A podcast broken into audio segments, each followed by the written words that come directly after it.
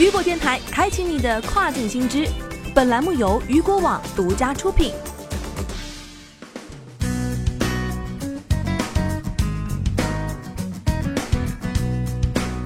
Hello，大家好，欢迎大家收听这个时段的跨境风云。这个时段的跨境风云将带您一起来了解到的是亚马逊 Project Zero 项目扩张到亚洲，日本站正式启用。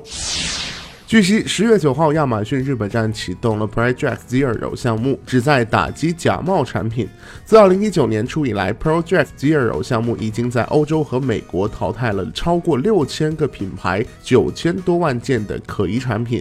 亚马逊副总裁表示，仅在二零一八年，亚马逊就在全球投入超过四百亿日元用于打击假冒产品。主要打击措施是通过机器辅助技术、专家调查和与品牌公司合。做 Project Zero 通过三个主要功能打击假冒产品：一、自动保护功能；二、自动服务防伪工具；三、产品序列化。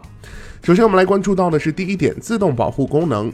第一个自动保护功能可持续自动扫描亚马逊全球每日更新的五十多亿个产品信息，以检测涉嫌假冒产品。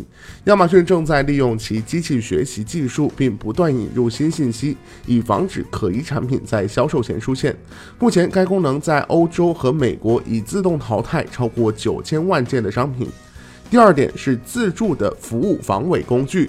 第二个自助防伪工具是允许品牌所有者自行删除假冒产品，且无需向亚马逊报告。该工具删除的产品将反映在自动保护功能中，并有助于提高假冒产品的检测精准度。亚马逊表示，每使用该工具删除一件商品，亚马逊平均会自动删除超过五百件假冒产品。到目前为止，该功能已经删除了十八万件产品。此外，如果品牌意外删除的产品，卖家可以联系亚马逊立即取消删除。但是如果品牌反复获取统计数据，例如删除同一产品或品牌滥用工具缺乏准确性，则可能会被取消 Project Zero 资格。此外，被删除的卖家可以联系亚马逊申诉他们的产品不是伪造的。亚马逊副总裁表示道：“因为我们并不想伤害无辜的卖家。”第三点就是产品序列化，计划于二零二零年上半年推出。品牌所有者能够在制造和装运其产品的过程当中发布唯一的代码，也就是这个序列号，并能通过代码查询在亚马逊上找到真实的产品。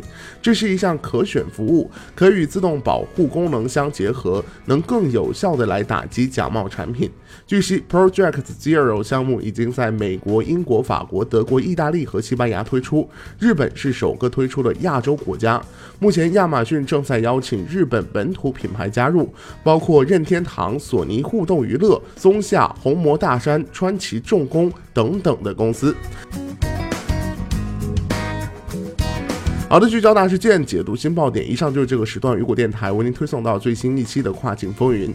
想要了解更多跨境电商资讯，您还可以持续关注雨果 App 推送的最新消息。我是大熊，我们下个时间段见，拜拜。